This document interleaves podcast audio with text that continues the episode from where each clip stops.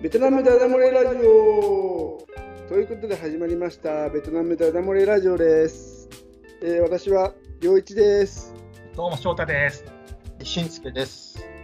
はい、よろしくお願いしよろしくおます願いしますお願いし。ます。この番組では、えーまあ、3人でベトナムのニュースについてやベトナムについてのあれやこれやを、まあ、楽しく話していこうという番組になっています今回は翔太の回ですお願いしますどうもです。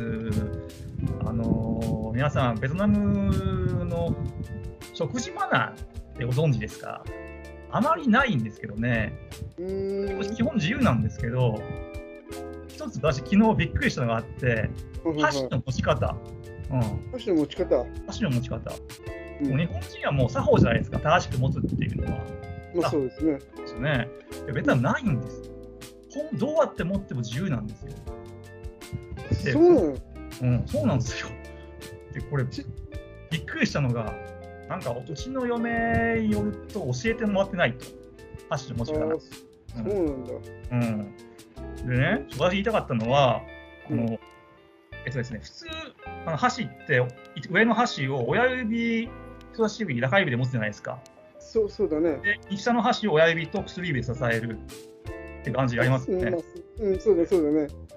ね、この間会ったベトナム人がですね、あの箸を、はい。人さ上の箸をですね、人差し指、中指、薬指でこう巻き込むように持ってて、うん。はい。下の箸を親指と薬指親親指と小指でこう巻き込むように持つえ？持ってる。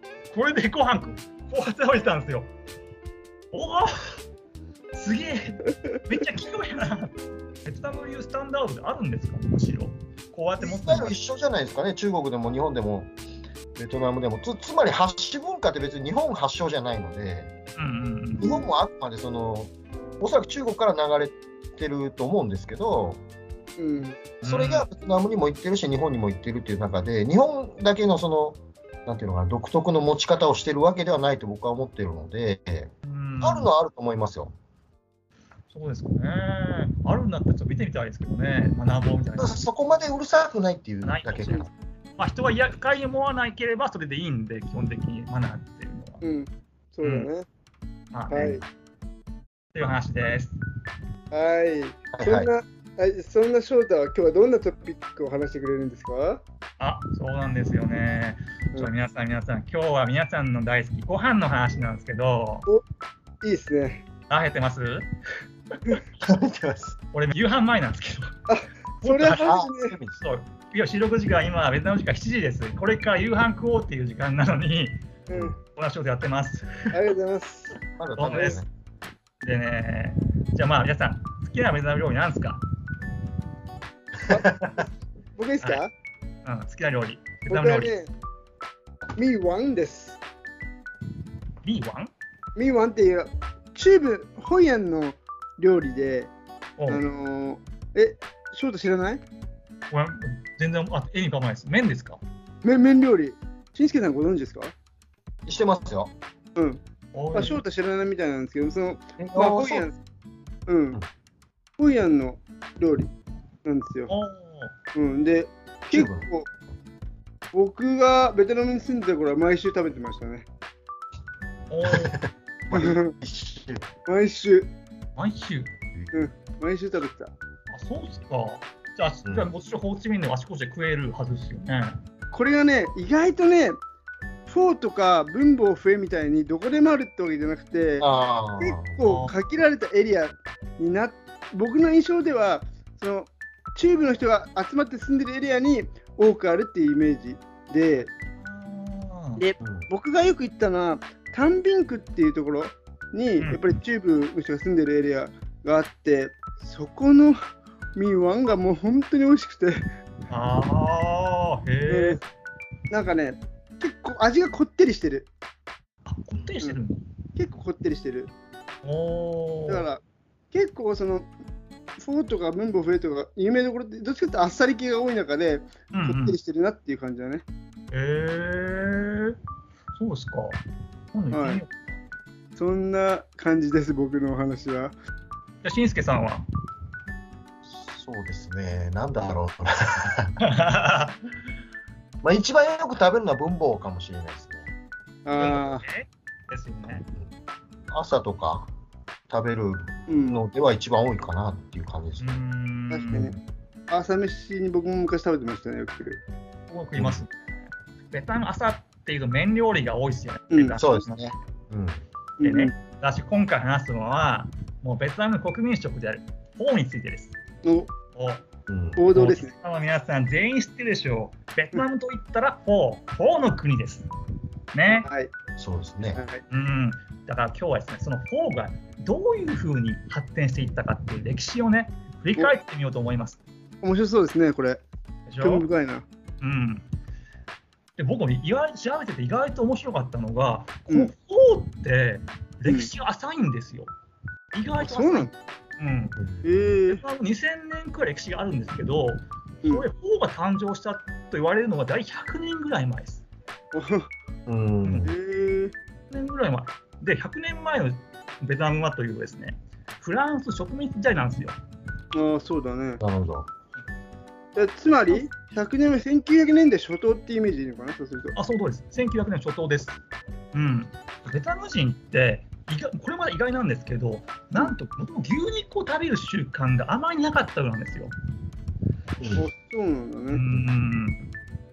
なんでかっていうと、牛っていうのは、一緒に農作業をする仲間、家族みたいな位置づけで、あの、水牛が多いからっていうことも関係してるのかな。うん、うんそうそう、だからよく郷土郷土のお土産とかでも、牛に乗ってるの農民みたいなのがあるじゃないですか。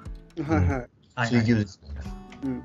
僕の一員っていうことだったんで、あんまりそれ食べるっていう発想なかったようなんですね、うん、なるほどね本当は。うんうんだけど、そう歴史は変わります。フランスでやってきました。やってきて、うんベトナムを植民地にしちゃいました。うんで、フランス人、ベトナム人、当然、食習慣も違うじゃないですか。はいはい。うん、フランス人は肉を食いたいと。牛肉を食いたい。でそれでベベトナム人びっくりするコックで、え、フランス人って牛肉食うの？という話、うんうんね。ああそうなんだ。でそれベこれベトナム人も覚えるわけですよ。牛肉の牛肉の調理方法ってね。ううんん。それで大量の牛の骨あ余るわけですわ。どうしようかなってでたま試しにベトナム人コックが、ちょっとこれ出し取ってみたんです。あ、うんうまい。この出汁うまいぞ。じゃあこれをスープにさらに米麺、そしてさらに牛肉を加えてみと。と思って、これを売ってみたらめっちゃヒットしたんですって。北部で。あ北部が発祥なんだね、じゃあ。北部で発祥。これがほこれが北部でほほぼ牛肉のフォーが誕生しました。うん。なんかナムディン賞とか聞きましたけどね。あそう、ナムディン賞。うん。うーん。で、もう一回歴史を、で、さらに歴史が動きます。で、今度は、フランス独立戦争、はい、勝つんですよ、ベトナムが。で、フランス人追い出すんですけど、今度は北部と南部に分かれます、ベトナムが。はい。で北部は共産主義、南部は資本主義なんですよ。うんあの北部や北北たちは共産主義は嫌いなんですって。うん。一一部でしょうけども、そう一部そう北部たちが南部へ逃げます。はいはい。うん、で南部に逃げると、北部たちびっくりしたんです。おお、ベトナム南部はめっちゃ野菜があると。おーうん。あの、ちょっと質問なんだけど、はいはいはい北。部北部はもともとそんな野菜がなかったってこと？そうすると。そうですね、南部ほどではな豊富なかったと思います。うん。そうそもそもあほあ北部の方と南部の方違いがあるんですけども、うん。北部の方あんまり野菜が入ってない、ネギだけネギが入ってるぐらいかなってえー、そういう、やっぱそれは気候とかが関係してるのかね、多少ね。思いますよ。うん、野菜っていうか、あの香草のイメージですよね。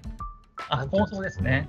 うん。ハーブっていうんですか？あれをいっぱい皿に乗せて持ってきますよね、南の方はね。ああ、そう。ホーチミンではそういうケースですよね。うんうん。うん。南部の方って感じです。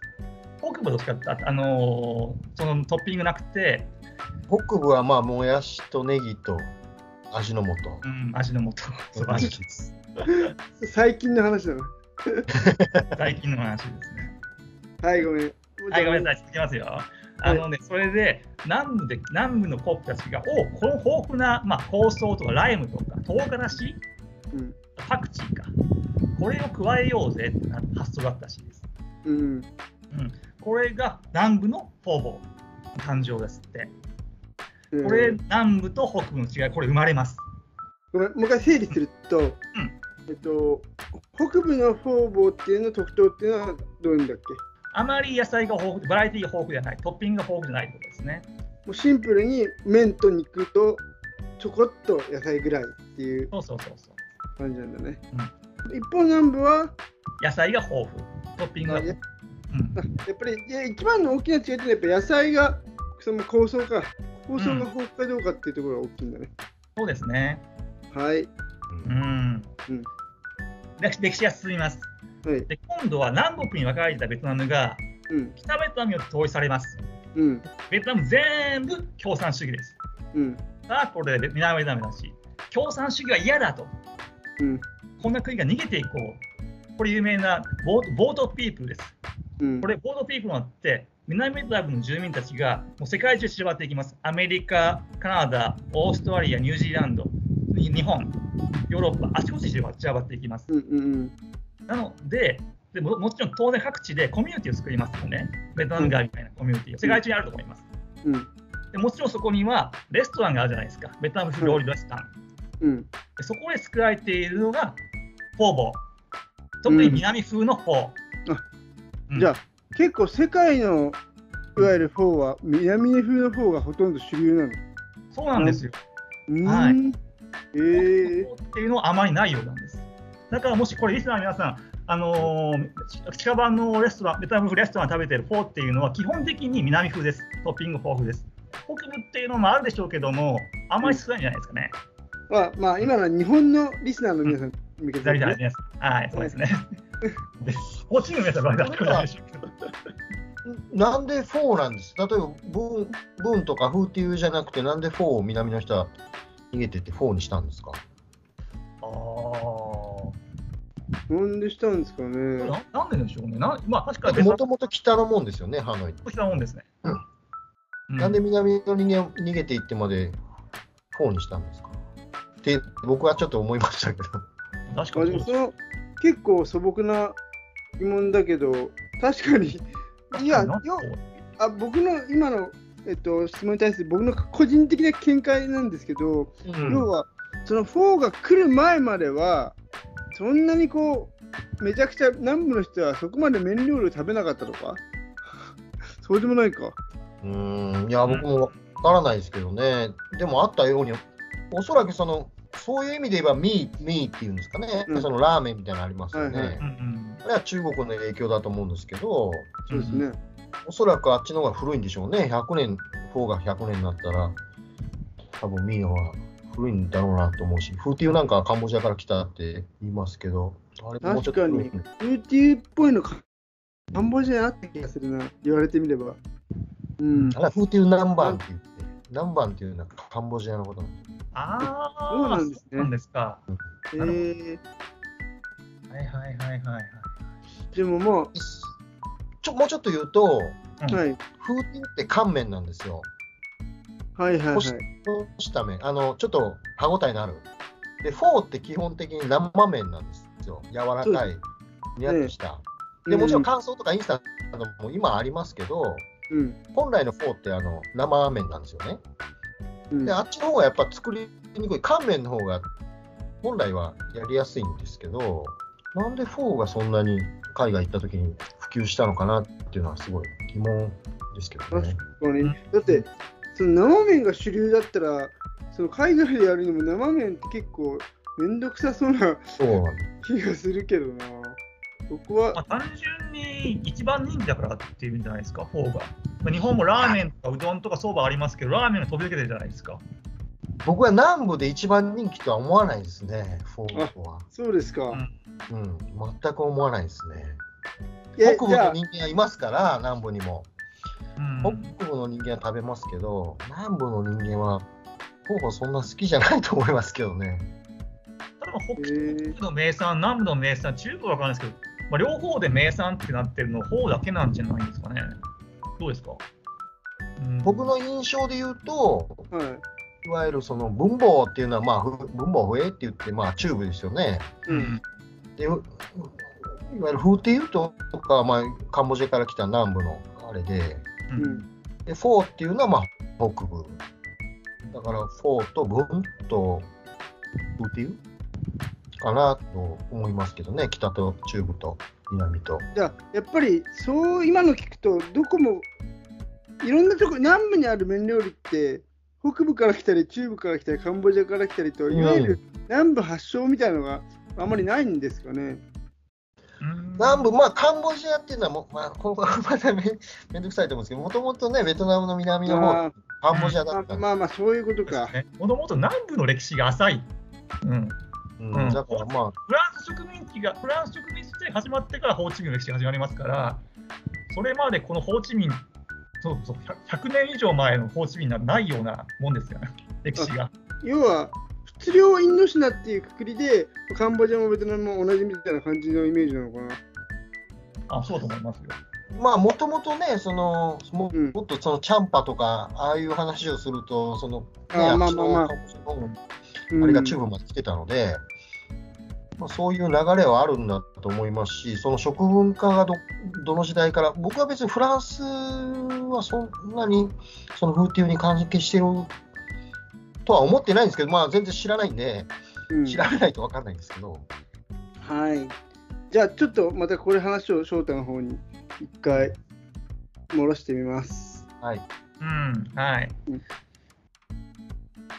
私ね、今回初めてフォーの歴史って調べたんですけど、うん。改めてこう、料理って進化していくんですよね、どんどんと。うん。でそでその進化の過程でいろんな人が関わってるんですよ。あはい。あでもない、こうでもないって言って。